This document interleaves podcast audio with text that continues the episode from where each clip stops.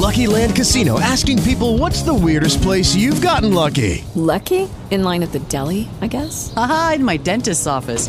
More than once, actually. Do I have to say? Yes, you do. In the car before my kids' PTA meeting. Really? Yes. Excuse me, what's the weirdest place you've gotten lucky? I never win and tell. Well, there you have it. You can get lucky anywhere playing at LuckyLandSlots.com. Play for free right now. Are you feeling lucky? No purchase necessary. Void where prohibited by law. 18 plus. Terms and conditions apply. See website for details. With the Lucky Land slots, you can get lucky just about anywhere. This is your captain speaking. Uh, we've got clear runway and the weather's fine, but we're just going to circle up here a while and uh, get lucky.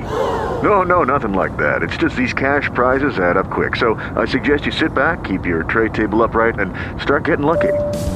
Play for free at LuckyLandSlots.com. Are you feeling lucky? No purchase necessary. Void where prohibited by law. 18 plus terms and conditions apply. See website for details. Hora de conversar com a Mônica Bergamo, nossa colunista de todas as manhãs. Mônica, sumiço de documentos que envolvem delação homologada por Sérgio Moro. Que história é essa? O que, que você tem para contar? Aliás, a Mônica Bergamo, Pois- nos últimos dias, tem publicado muitas colunas bem polêmicas que estão sendo super discutidas. Eu adoro, Mônica, quando você traz. O quê? O quê, por exemplo? Eu nem sei. Aquela entrevista com Barroso, Mônica Bergamo. polêmicas e repercussões. A entrevista com Barroso, a declaração do Barroso polêmica Ah, sobre sim, o golpe da ex-presidente. Dilma e tudo Pra mais. revista do Sebre, né? É. Muito importante aquela declaração, sim, de fato. Eu não estava aqui, né, e não consegui comentar É, mas aqui, mas foi, foi. São várias. Mas é o normal da nossa vida de jornalista, né? Uhum. Mas vamos falar então sobre esses documentos, ô Mônica, que envolvem delação homologada pelo Sérgio Moro? Pois é, Carla, o ministro Bruno Dantas, do Tribunal de Contas da União, ele determinou ontem a abertura de uma investigação para apurar o sumiço de documentos eh, de um acordo de leniência que foi firmado pela empreiteira Andrade Gutierrez com a Justiça e que foi homologado pelo ex-juiz Sérgio Moro em 2016. Eh, é um- são documentos sigilosos, mas a própria construtora entregou esses papéis ao Tribunal de Contas da União eh, como parte da sua defesa em investigações que o tribunal faz eh, sobre irregularidades na construção de várias obras né, feitas por Andrade Gutierrez, como, por exemplo, a de Angra dos Reis. Eh, a- quando uma empreiteira faz um acordo de leniência, né, ela recebe o perdão sobre várias coisas e tem que pagar multas, tem que dar compensações. Né? Ela confessa crimes e ela tem que dar compensações. Bom, o TCU está investigando tudo isso, mas alguns documentos sumiram. Né? E o que intrigou bastante eh, eh, ministros do tribunal é que eh, sumiram justamente numa secretaria, a Secretaria Extraordinária de Infraestrutura. Essa mesma secretaria é uma secretaria que tem defendido o arquivamento de denúncias contra o Moro no Tribunal de Contas da União. Eles são técnicos e eles têm feito essa defesa. Então, esses mesmos, nessa mesma secretaria, sumiram eh, documentos que estavam sob análise dos ministros do TCU, especialmente do ministro Bruno Dantas. Então, o ministro Bruno Dantas eh, determinou eh, a investigação sobre o sumiço desses documentos, mas o que é mais curioso, Carla, eh, quer dizer, vai ser curioso a gente saber, vai ser importante a gente saber como que desapareceram esses documentos. Eh, eram documentos não digitalizados e o ministro Bruno Dantas coloca em seu despacho o seguinte, que o desaparecimento de documentos merece apuração para que não se torne algo corriqueiro no tribunal. Agora, o diretor da Secretaria de Infraestrutura, quando ele comunicou o desaparecimento desses documentos para o ministro Bruno Dantas, eh, porque tinham simplesmente não tinham lá as páginas, né? Eh, Ele disse o seguinte: que há no TCU falhas de procedimentos de recepção e guarda de arquivos sigilosos eh, não digitalizáveis e que esse é um problema generalizado no TCU. Então você imagina só, você tem um Tribunal de Contas que tem um problema generalizado, que é não eh, guardar corretamente, não receber corretamente, não zelar corretamente pelos documentos importantíssimos e sigilosos que recebe.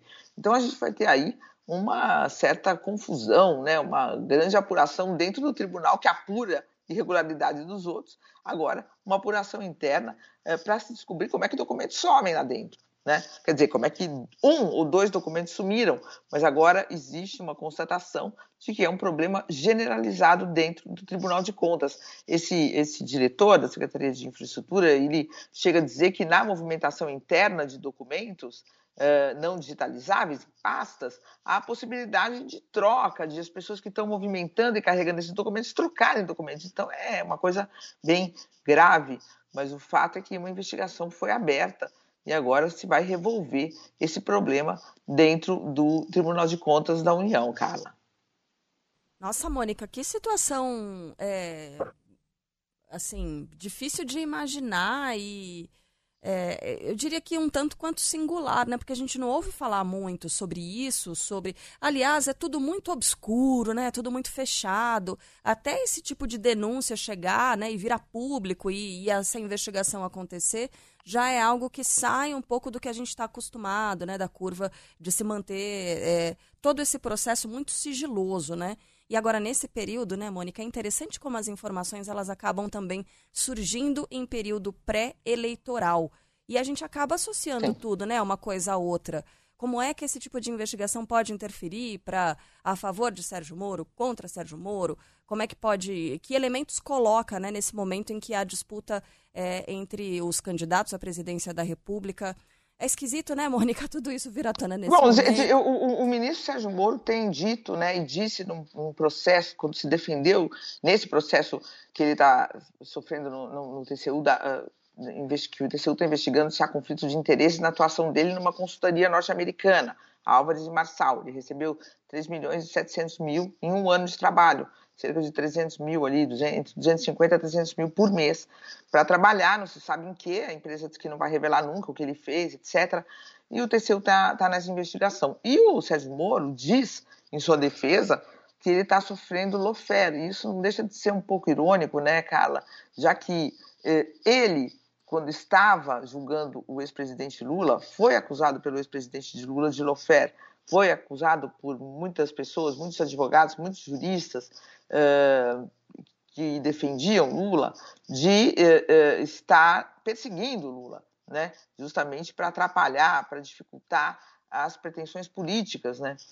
de Lula e do PT. E agora ele está usando os mesmos argumentos. Ele que sempre dizia que não existia esse lofer, agora está, dizendo, está, está se dizendo vítima desse lofer. Então, é, é, tem uma certa ironia histórica aí, né? Uhum. Nessa, nessa conclusão do ex-juiz Sérgio Moro, é, que, que, que, foi considerado de fato um juiz suspeito, né, que não deveria ter julgado Lula, é, e que quando julgou, julgou, não era competente para julgar, né, não, não era função dele julgar, e quando julgou foi parcial, ele agora está fazendo a mesma acusação, né, a um órgão de Estado que o investiga. Não deixa de ter uma certa ironia histórica nisso tudo, né? É, o nosso ouvinte mandou uma mensagem para cá dizendo: olha, realmente o Brasil não é para amadores, né? Uhum. TCU não cuidando de documentos. Faz o quê, né? Tem que basicamente cuidar e analisar documentos e não cuida de documentos. É o Sérgio do Rio de Janeiro. Mesmo que um pouco mais cedo, Mônica disse o seguinte: a gente estava falando sobre é, aquela, aquele portal de consulta do Banco Central para saber se tem dinheiro esquecido em alguma conta e tudo mais. Ele está dizendo: vocês estão querendo saber quando é que o dinheiro vai sair? O dinheiro, não se preocupem, o dinheiro vai sair no dia D na hora H. Ah, Lembra é. dessa? Exatamente isso. Sérgio é a voz da razão aqui na nossa programação da Band News FM, por quê? Por conta da emoção, ficam outros ouvintes. Ficam as pessoas que escrevem pro.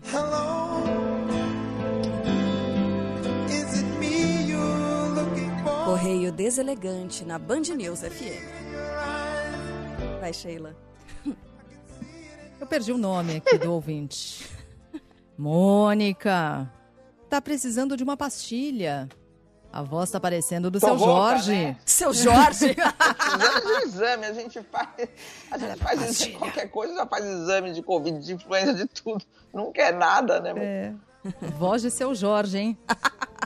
Opa! Burguesinho. O cabeleireiro. Linda Burguesinho, burguesinho, burguesinho. É. Megali. Hum. Tá acumulando o envio de correio deselegante. Daqui a pouco a caixa trava. É o Geraldo, nosso ouvinte. É, Geraldo. Ai, ai. O que mais, Sheila? A Sheila não consegue opinar.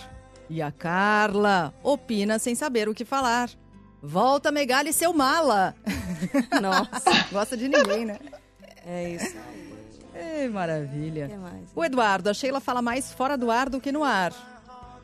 Não é exatamente deselegante. Aliás, talvez seja uma verdade. Obrigada, Eduardo. Bem observado. Que mais? Eu tenho outras aqui.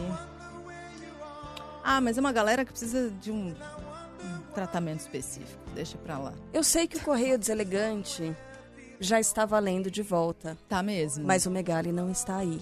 Então, pra mim ainda não vale.